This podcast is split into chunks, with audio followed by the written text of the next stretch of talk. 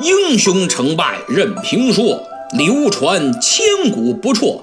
曹刘诸葛故事多，无演义不三国。这个董卓进京以后啊，就把他带来的二十万军队驻扎在城外，正像曹操分析的那样，董卓来了就没打算走。他带着这么多军队大老远来了，可不是为搞个京城一日游的，他早有准备。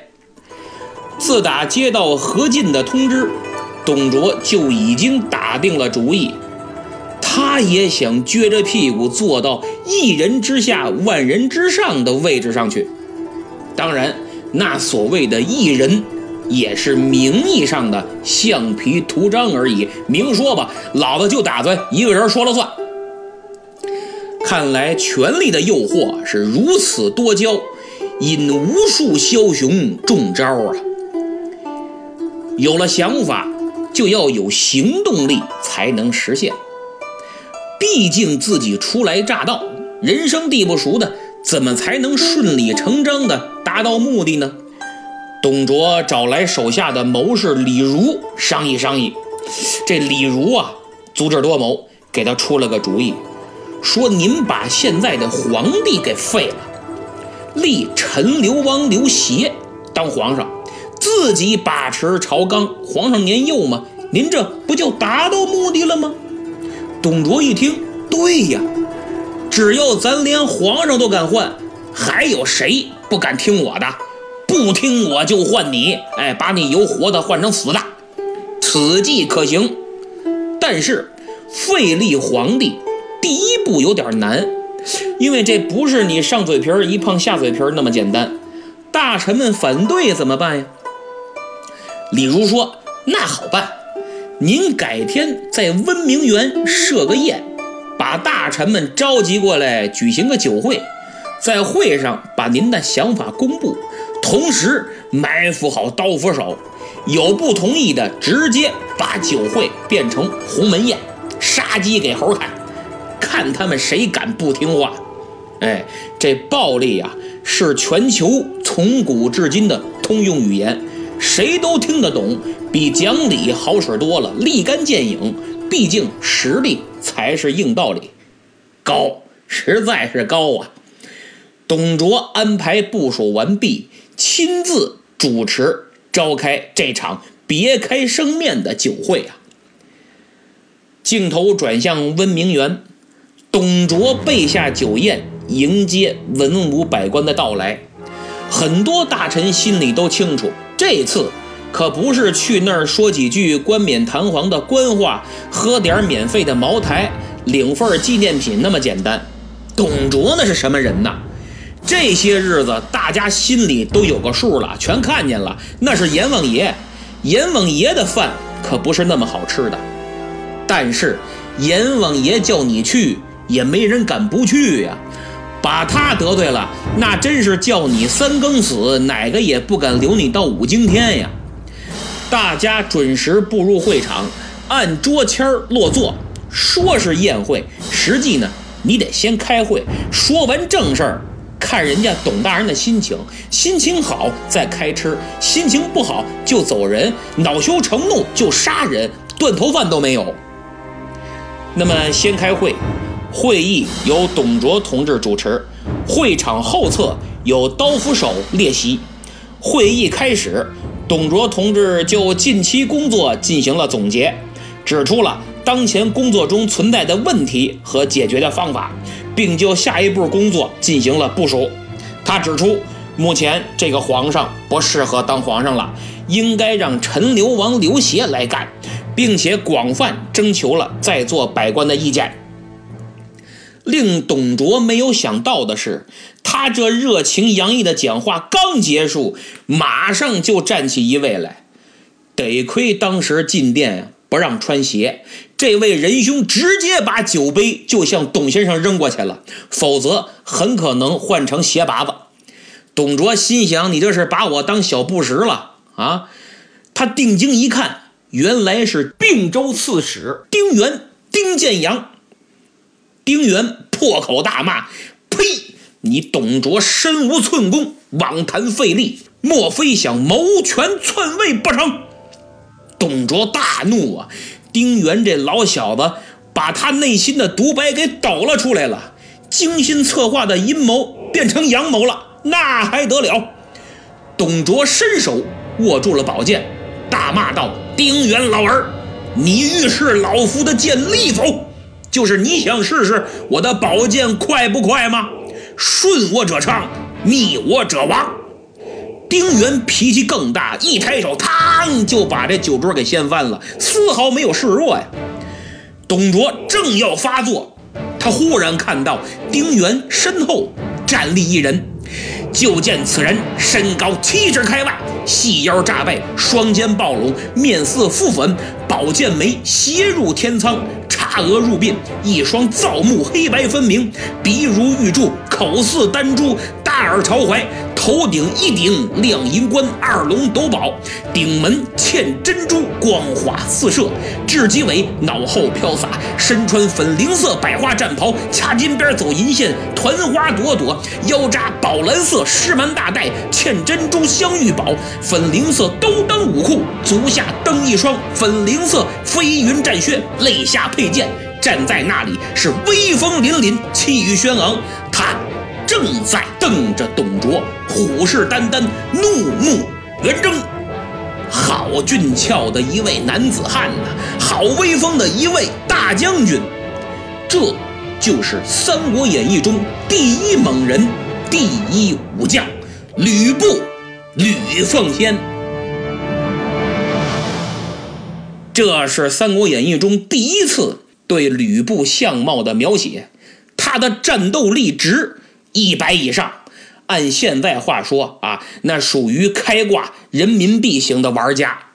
我个人认为，吕布应当首先是英武之气，其次才是帅哥，应该类似电影《英雄本色》或《黑道情》里发哥拿枪时的风采，兼有罗伯特·德尼罗的那般神韵。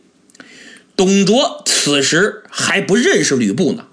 但是他明显的感觉到第一高手的杀气。古龙说：“真正的高手是无招胜有招。”所以董卓被彻底震慑了。他敏锐的感觉到，如果一动手，恐怕对方就是一剑袭来，自己立马天外飞仙。所以坚决不能冒这个险。董卓的宝剑没有拔出来，这才引出。后来的故事，文武大臣一看势头不妙，纷纷上前劝解。其实这帮大臣也是闲的，你劝啥呀？那这打起来得了，后边哪那么多事儿？看热闹，咱不嫌事儿大呀。大臣们一劝，董卓正好借坡下驴，丁原就带着干儿子吕布气哼哼的走了。正事儿没谈成，酒会不欢而散。董卓这杀威棒没使出来，倒是自己来了个烧鸡大窝脖。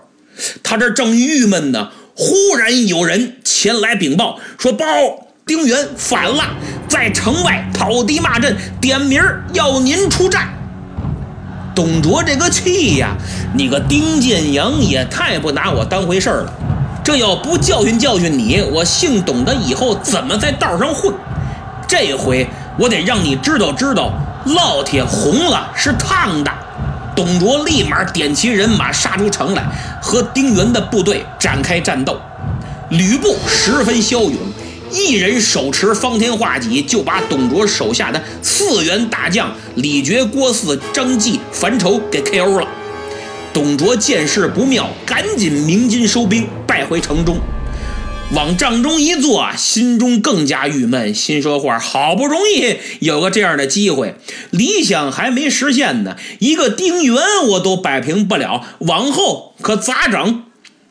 谋士李肃看到董卓愁眉苦脸，上前献计：“哎呀，现在打败大人您的，他不是丁原，是吕布。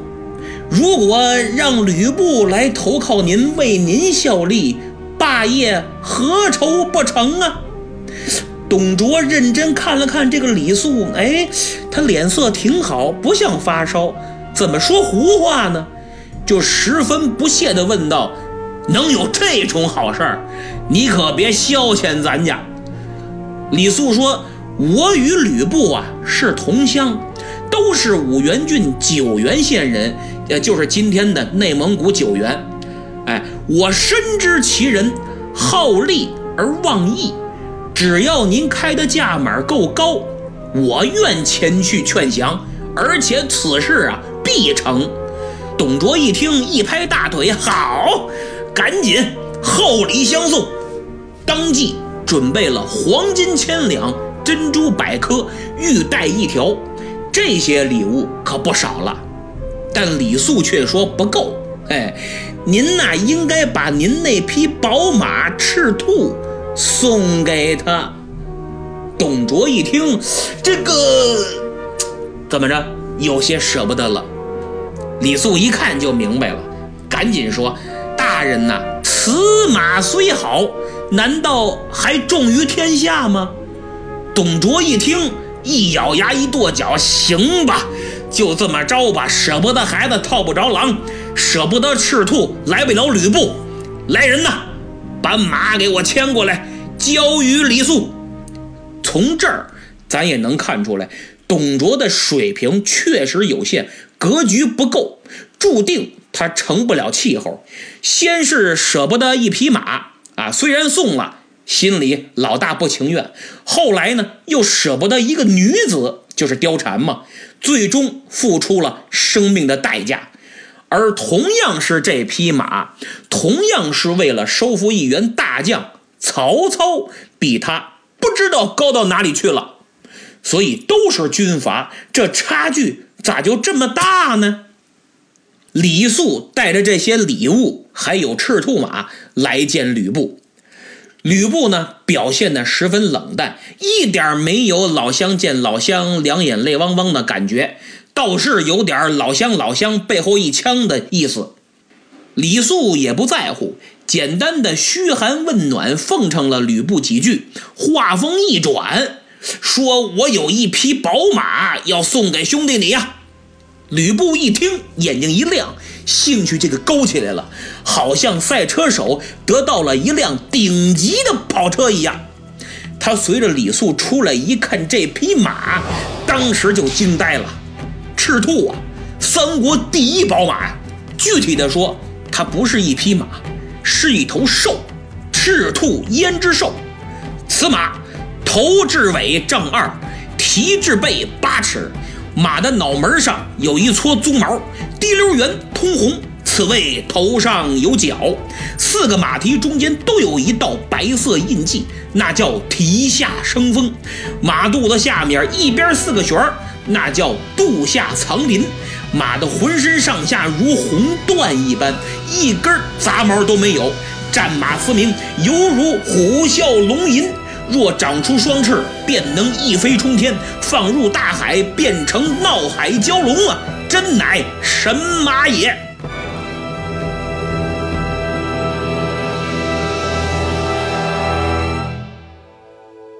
人中吕布，马中赤兔，此时合二为一了。那么他归降董卓了吗？丁原能让他投敌吗？咱们下次。再说呀。